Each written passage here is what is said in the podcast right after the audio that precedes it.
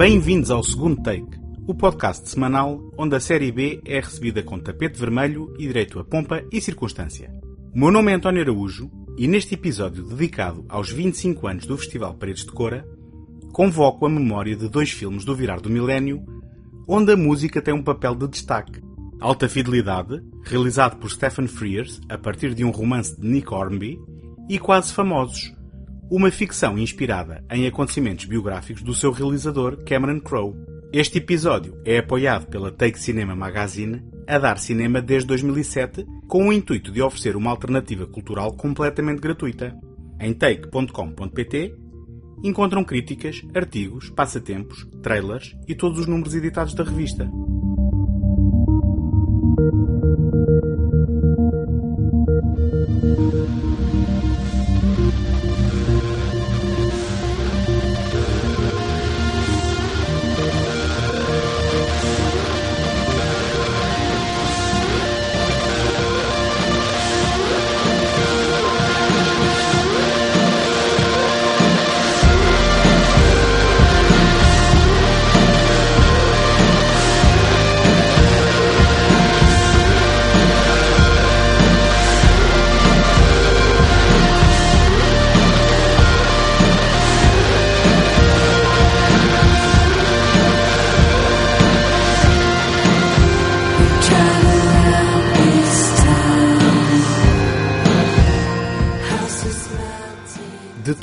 Festivais de música que persistem em Portugal, Paredes de Cora, que completa na edição deste verão 25 anos de idade, é um exemplo raro de persistência e coerência. O que começou por ser um encontro de artistas portugueses com o seu público foi se tornando lentamente, mas seguramente, numa montra para as melhores tendências da música alternativa internacional. Nos primeiros anos, passaram pelos seus palcos nomes como Red House Painters, Tinder Sticks, Deus, Yola Tengo, Coldplay, Queens of the Stone Age, Placebo, PJ Harvey ou Yes. Desde 2005, o ano da afirmação deste certame, Paredes de Cora ofereceu à sua legião de fiéis seguidores atuações de Foo Fighters, Pixies, Arcade Fire, Nick Cave, The National, Morrissey, Bauhaus, Sonic Youth, Sex Pistols, Nine Inch Nails e LCD Sound System, entre muitos outros. O ambiente descontraído e verdejante, complementado pela praia fluvial do rio Tabuão, é um dos atrativos deste evento que resiste a modas e reúne anualmente verdadeiros melómanos numa comunhão de sincero amor pela música.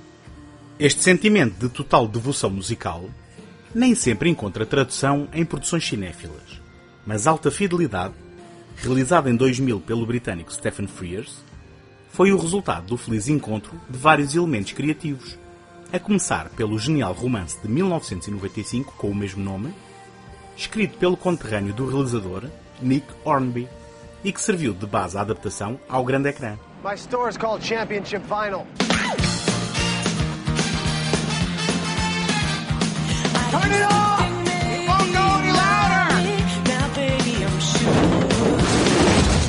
I can't fire them. I hired these guys for three days a week, and they just started showing up every day. That was four years ago. Rob Gordon has a successful business and a dedicated following. I used to go to the double door to hear you spin. You were unbelievable. But when it comes to dating, Hi. Hi, this is Penny Hardwood. Hi, Caroline. he's still searching for the right woman. What's your name? Laura. Now his search may have ended, She does this thing in bed when she can't get to sleep. She kind of half moans and then rubs her feet together an equal number of times. but his problems just started. I like you with Laura. I don't think much of this Ian guy. what? Ian guy? You gotta be kidding me. Touchstone Pictures presents How's Ian? He's growing on me. He looks like he could grow on something.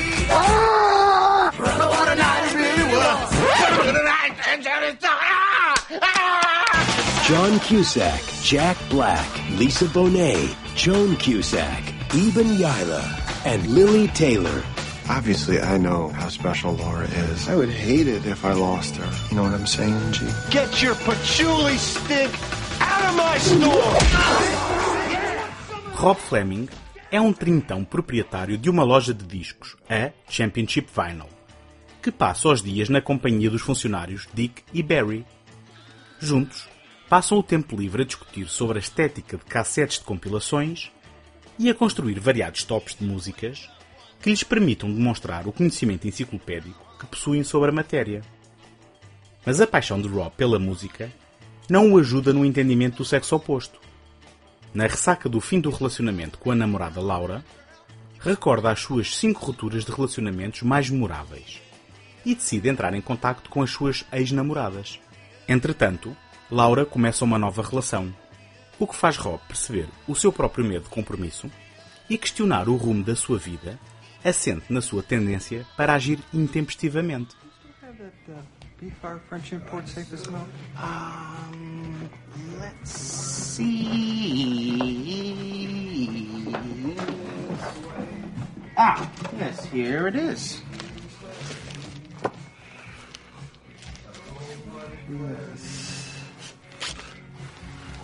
How much you want for it? Ah. This, oh no. You know what? I don't think I'm selling it this week. Maybe next week. Oh week. no, you said that last week. Did I? Yeah, well, I just. I. I, I played. You know, I don't have that record. Buy it for 40. We're up. So, now why would you sell it to me and not to him? Because you're not a geek, Lewis. You guys are snobs. No, we're not. No, seriously, you're totally elitist. You feel like the unappreciated scholars, so you shit on the people who know less than you. No. Which is everybody. Yes. It's just sad. O maior trunfo desta adaptação é a sua fidelidade ao livro original.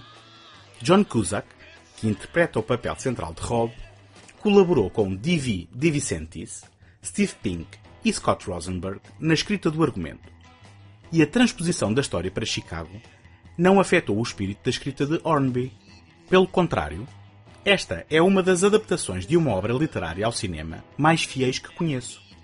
Com todas as cenas do filme a serem uma transposição quase literal dos acontecimentos do livro. Se a memória não me falha, há apenas uma cena substancial do romance que não sobreviveu à edição da película, mas ainda assim pode ser encontrada como extra na edição do filme em DVD. Muito do monólogo interior de Rob, típica do meio escrito, é transformado em cenas onde Cusack quebra a quarta barreira e se dirige ao espectador. Desta forma, somos seus cúmplices, mesmo quando age de forma menos correta ou nos confessa pecados do passado. Rob é autocentrado, romântico e, por vezes, um pouco iludido.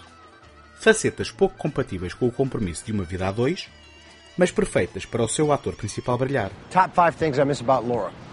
One, sense of humor. Very dry, but it can also be warm and forgiving. And she's got one of the best all time laughs in the history of all time laughs. She laughs with her entire body. Two, she's got character. Or at least she had character before the Ian nightmare. She's loyal and honest, and she doesn't even take it out on people when she's having a bad day. That's character. Three, I miss her smell and the way she tastes. It's a mystery of human chemistry, and I don't understand it. Some people, as far as your senses are concerned, just feel like home.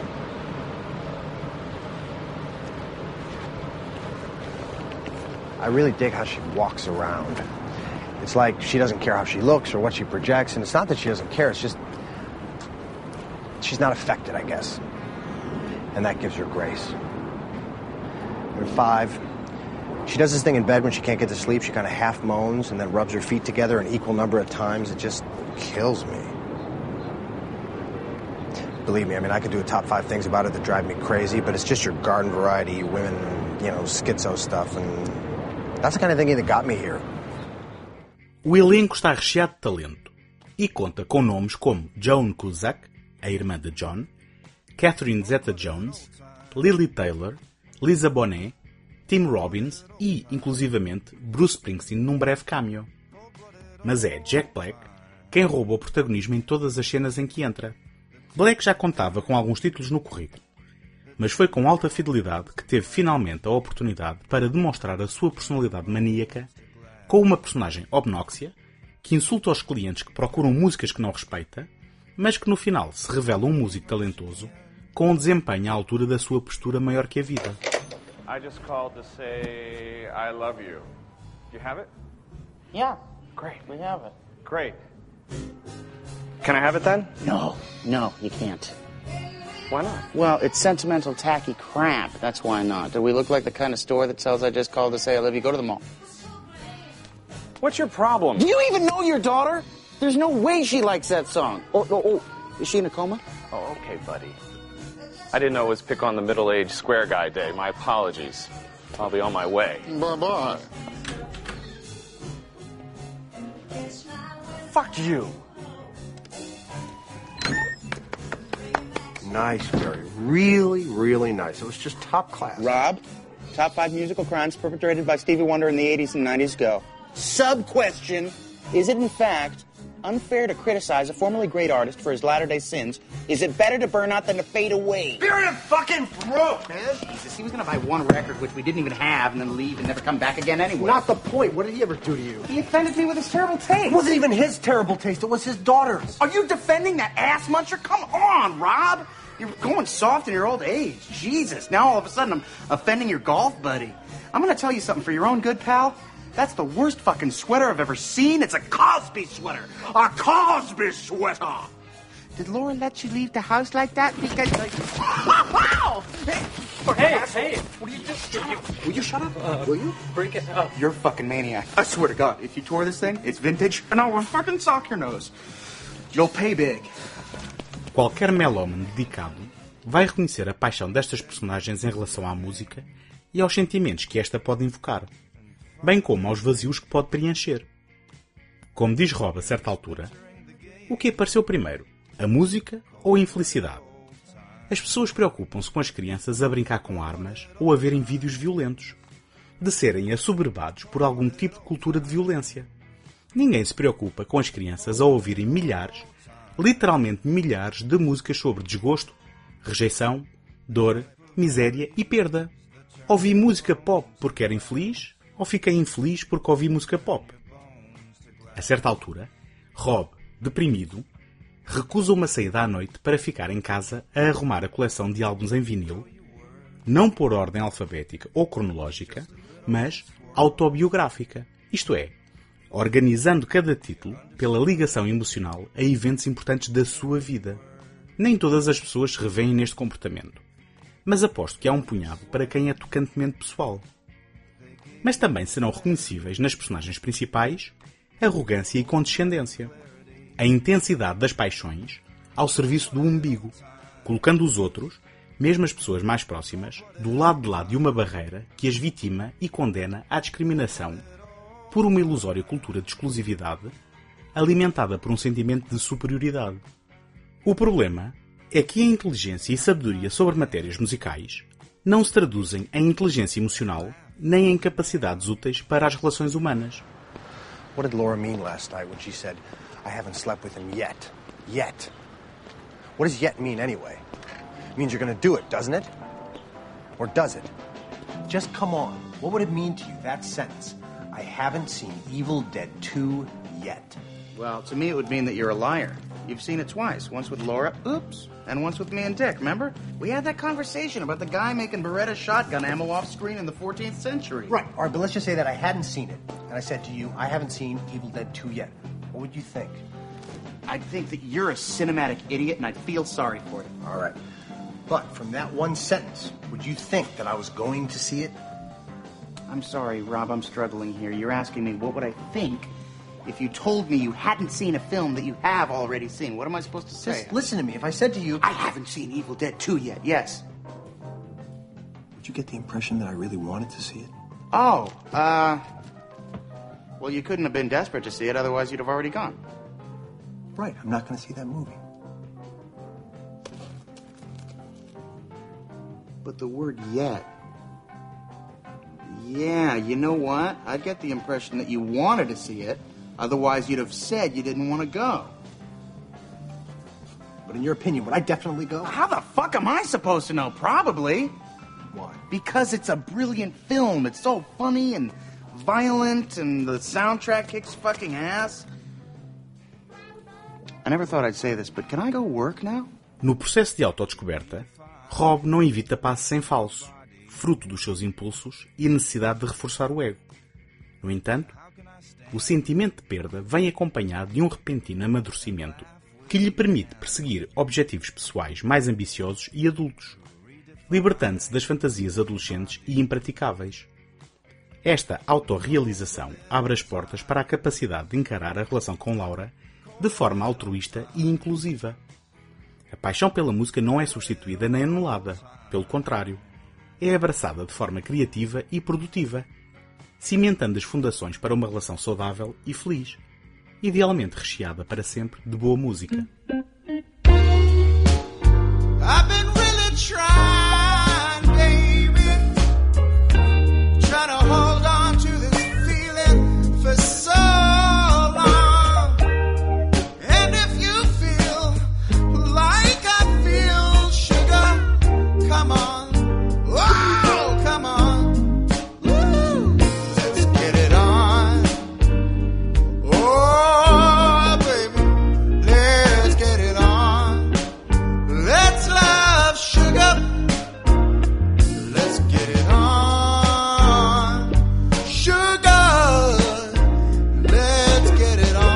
A vossa opinião é muito importante para o segundo take. Peço-vos que deixem uma crítica positiva no iTunes para ajudar a dar visibilidade ao programa. Se conhecem quem possa gostar do que aqui faço, partilhem o podcast e ajudem-me a chegar a mais pessoas. Se estão a ouvir este programa pela primeira vez e gostam do que ouvem, podem subscrever o segundo take em qualquer plataforma ou sistema, via iTunes, Stitcher, RSS ou qualquer aplicação da vossa preferência. Podem também visitar a página segundotake.com, seguir-me no Facebook e no Instagram e enviar as vossas opiniões e sugestões para segundotake.gmail.com.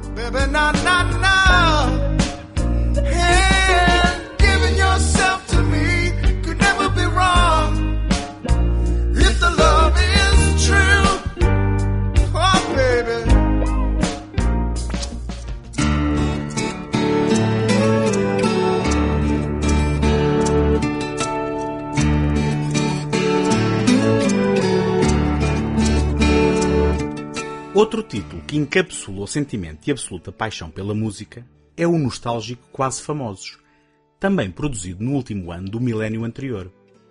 Cameron Crowe, nascido na Sularenga, Califórnia, tem um percurso profissional no mínimo insólito.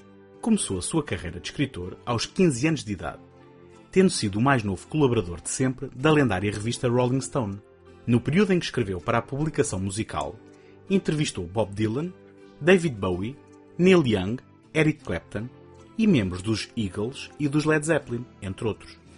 Crow cobria as bandas de hard rock dos anos 70, estilo musical que não encontrava muitos adeptos nos restantes membros mais adultos da redação. Uma das suas experiências mais marcantes seria o período de três semanas que passou em digressão com a Allman Brothers Band quando contava apenas com 16 anos. O início da sua carreira no cinema também não foi ortodoxa. Aos 22 anos, teve a ideia de se fazer passar por um estudante finalista da escola secundária e frequentou o último ano letivo num estabelecimento de ensino em San Diego. Neste período, documentou a experiência no livro de 1981 Fast Times at Ridgemont High, A True Story, onde capturou a essência do dia a dia de seis estudantes. Logo no ano seguinte, o livro foi adaptado ao cinema pelo próprio autor no filme realizado por Amy Eckerling, Viver Depressa, viveiro de jovens atores que se viriam a tornar conhecidos do grande público. A sua sensibilidade idiosincrática e o seu passado musical marcaram os primeiros títulos que também realizou. Não Digas Nada, de 1989, e Vida de Solteiro, de 1992. Mas o seu grande sucesso teria o rosto de Tom Cruise no papel titular de Jerry Maguire em 1996. O acolhimento crítico e de bilheteira deste filme deu luz verde para o projeto pessoal de pendor autobiográfico, onde Crow construiu uma história ficcionada baseada em elementos reais da sua própria experiência de colaboração com a Rolling Stone em adolescente. Assim nasceu Quase Famosos. The other kids make fun of him because of how young he looks. Nobody includes him. They call him the narc behind his back. They do? One day, you'll be cool. Let's see, you're the kid who's been sending me those articles from the school newspaper. What, do you like the star of your school? They hate me. This is Rolling Stone magazine. We got a couple copies of your stories. I think you should be writing for us.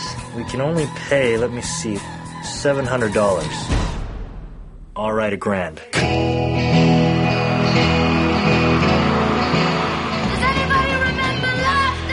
I'd like to interview you or somebody from your band. Oh, the enemy, a rock writer.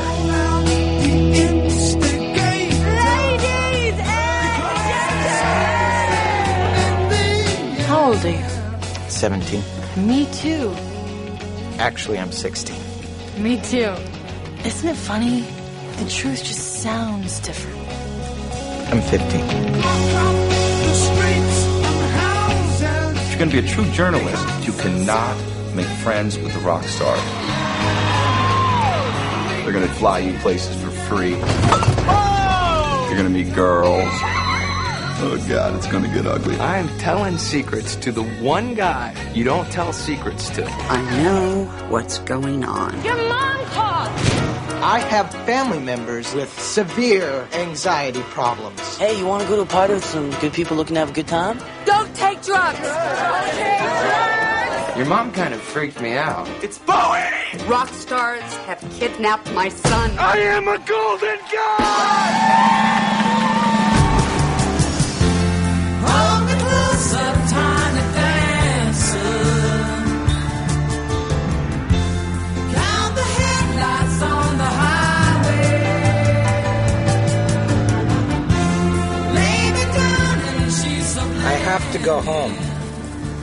You are home.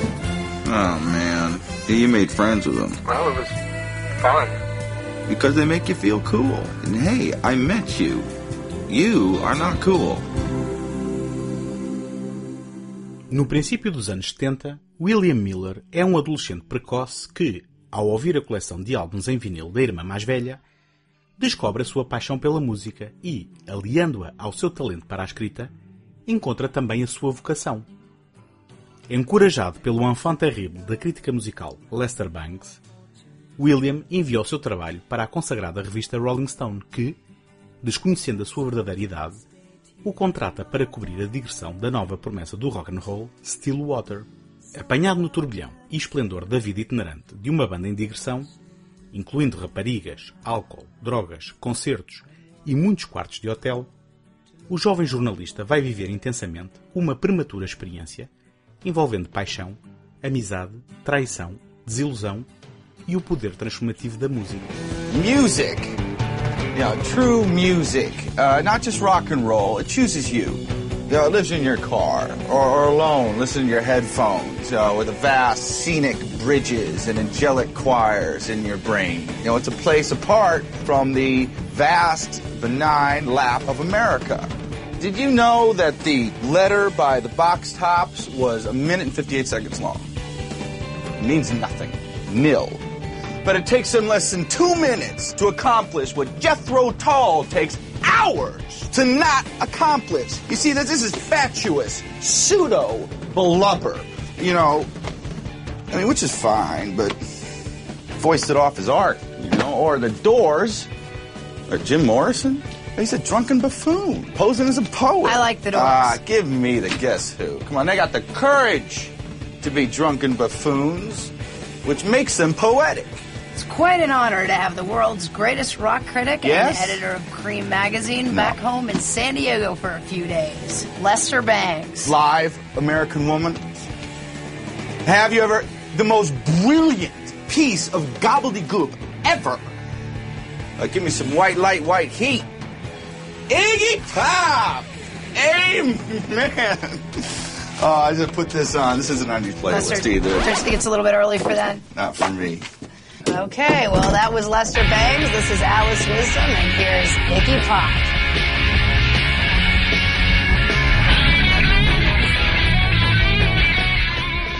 Cameron Crowe pretendia que o título do filme fosse Untitled, uma referência a ocasionais faixas musicais, normalmente lados B, que nunca chegam a receber um título. Mas a produtora DreamWorks não concordou com esta opção. O filme estreou-se em 2000 com o título Almost Famous e valeu ao seu autor o Oscar de melhor argumento original. Só quando foi editada uma edição especial em DVD é que conhecemos a versão integral do filme e, de repente, aí estava uma obra-prima. Num discreto extra desta edição, encontramos o Director's Cut que, não só acrescenta 40 minutos à duração original de 122, como repõe o título desejado por Crow. Apesar de quase famosos, na versão que estreou nos cinemas, ser um filme sólido, a sua versão definitiva e incontornável é a versão integral. Se encontrarem o filme com o título Untitled no genérico, estão a ver a versão correta. Apesar de, estruturalmente, ser o mesmo filme, a versão integral repõe subtilezas e momentos que enriquecem a caracterização das personagens, oferecendo-lhe um ritmo mais equilibrado. Depois de conhecer esta versão, a original parece omissa e apressada. Usando a terminologia musical, a versão estreada nos cinemas é como um radio edit de uma música que se pode encontrar em todo o seu esplendor e riqueza na versão completa incluída no álbum. Call me if you need a rescue. We live in the same city. I think I live in a different world. Speaking of the world, I've made a decision. I'm gonna live in Morocco for one year.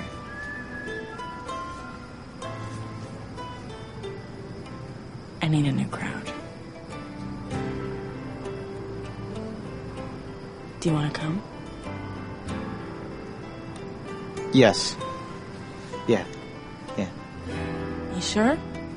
Ask me again. Do you want to come? Yes. Yes. Gotta call me. Okay. It's all happening. It's all happening. It's all happening. O novato Patrick Fugit oferece a William um bom equilíbrio de constrangimento, determinação, ingenuidade e esperteza. É pela sua perspectiva que vivemos o filme, e o jovem ator transporta-o às costas com uma evidente naturalidade, apesar de ser o elemento central de praticamente todas as cenas. Kate Hudson, no papel que a revelou, é irresistível como Penny Lane. O seu charme e magnetismo no local de rodagem foram de tal forma que, numa cena entre William e Penny, Crow deixou ficar na edição final um adorável engano de Patrick, fruto da óbvia atração do jovem protagonista pela sua colega. Billy Cudrup e Jason Lee, acompanhados pelos músicos profissionais John Fedovich e Mark Kozelek, são perfeitamente convincentes como o guitarrista e vocalista, respectivamente, da banda Stillwater. As groupies estão devidamente representadas por Anna Paquin, Feruza Ball e Bijou Phillips e, entre os secundários, podemos encontrar Zooey Deschanel, Noah Taylor, Jay Baruchel e Jimmy Fallon. Mas as joias da coroa do elenco e as âncoras emocionais do filme são Philip Seymour Hoffman, como o mentor Lester Banks, e Frances McDormand, como Elaine, a mãe de William. Hi, Mom. I'm in Cleveland. Oh, I'm fine. I'm fine. I'm I'm gonna fly back Monday morning. No, no, no, no. I'll only miss one test. I'll be back for graduation. Tell her you're a slave to the groove. You can't help it. Um, with, No, Russell. No, Russell. Russell. Russell. Hey, Mom, it's Russell Hammond. I play guitar in Stillwater. Hey, how does it feel to be the mother of the greatest rock journalist we've met? Ow! Hello? Hello? Look, you got a you got a great kid here. There's nothing to worry about. We're taking good care of him, and you should, you know, you should come to the show sometime. Hey, Join the hey, circus. Listen to me, mister. Your charm doesn't work on me. I'm on to you. Oh, of course you like him. Well, yeah. He worships you people. And that's fine by you as long as he helps make you rich. Rich? I don't think so. Listen to we me. sit- He's a smart, good hearted, 15 year old kid with infinite potential. This is not some apron wearing mother you're speaking to. I know all about your Valhalla decadence, and I shouldn't have let him go. He's not ready for your world of compromised values and diminished brain cells that you throw away like confetti. Am I speaking to you clearly? Yes, yes, ma'am. If you break his spirit, harm him in any way, keep him from his chosen profession, which is law, something you may not value, but I do, you will meet the voice at the other end of this telephone, and it will not be pretty. Do we understand each other? Oh, yes, ma'am. I didn't ask for this role. But I'll play it. Now go do your best. Be bold, and mighty forces will come to your aid. Goethe said that. It's not too late for you to become a person of substance, Russell. Please get my son home safely. You know, I'm glad we spoke. Crow foi acusado de higienizar o mundo do rock and roll que aqui representa. É certo que existem drogas e álcool, mas a visão de quase famosos não é documental, nem está interessada na sujidade e rugosidade da realidade. É uma história sincera e nostálgica que invoca recordações de um adolescente. Assim, o tom entusiasmado e afirmativo é apropriado. William é uma personagem de coração aberto, idealista e apaixonado, confiável e de confiança. Lester Bangs reconhece as suas qualidades e tenta escudá-lo do meio onde se vai inserir. As suas palavras são tão sábias como são inevitáveis as armadilhas para as quais o tenta advertir. Não só William se apaixona por Penny Lane, perseguindo-a apesar do seu estatuto mítico e inatingível, como se deixa fascinar pelo carisma de Russell Hammond, o guitarrista talentoso em rota de colisão com o ego do vocalista Jeff Beebe. Ao mesmo tempo que vão evitando falar com o suposto inimigo, o jornalista musical, os elementos da banda deixam-no testemunhar a uma riqueza de conversas e situações onde os seus conflitos internos emergem. Yeah, okay. Because I can see by your face you want to get into it. How can you tell? I'm just one of the out of focus guys. Here. Take it. Let's take a good look at it, all right? See, you love this t shirt. It lets you say everything you want to say. Well, it speaks pretty loudly to It's a t shirt. Do you give a shit about a t shirt? I'm just hungry, man. Let's just go out and find some barbecue or something. me. I'm always going to tell you the truth. Are you doing coke again? Oh, yeah, all the time. This is big stuff, man. From the very beginning, we said I'm the front man and you're the guitarist with Mystique. That's the dynamic we agreed on. Page, Plant, Mick, Keith, Blackmore, Gillen. But somehow it's all turning around. We have got to control what's happening. There's a responsibility here. Excuse me, but didn't we all get into this to avoid responsibility? I can't say any more with the writer here. No, no, no, no, no, no. You can trust him. Say what you want. He won't write it. Look, I work as hard or harder than anybody on that stage. You know what I do? I connect. I get people off. I look for the one guy who isn't getting off, and I make him get off. Actually, that you can print. And yet, why do I always end up feeling like I'm a joke to you? Quase famosos têm a capacidade invejável de invocar nostalgia por tempos e acontecimentos que não vivemos. Na riqueza dos seus eventos e temas, testemunhamos também a frustração do William por não ser levado a sério. Apesar da ilusão de pertença, será sempre um forasteiro, não só por ser jornalista ou por causa da idade, mas por ser quem é. A sua maturidade e integridade é incompatível com o circo que rodeia o mundo sobre o qual se propõe a escrever. E, neste aspecto, a educação de Elaine revela-se como o elemento decisivo para as suas decisões. Elaine, baseada na mãe do realizador, é uma personagem rara e refrescante. Inteligente e articulada, independente e opinativa, disciplinadora e justa, firme e flexível. Elaine é, acima de tudo, uma mãe responsável e, apesar do seu rigor, extremamente ciente dos direitos e vontades dos seus filhos. A sua relação com William é saudável e de respeito recíproco. E mesmo na relação conturbada que tem com Anita, a irmã do William, revela-se compreensiva e positiva. Mas é preciso uma boa dose de experiência de vida e, preferencialmente, uma voz amiga, para se lidar com frustrações e para se descobrir qual é o nosso lugar. William, na realidade exacerbada da digressão do Stillwater, tem dificuldade em conciliar os seus valores e sentimentos, procurando aí a ajuda inestimável de Lester Banks. Oh, man. You made friends with them. See, friendship is the booze they feed you. Is they want you to get drunk and feeling like you belong. Well, it was fun.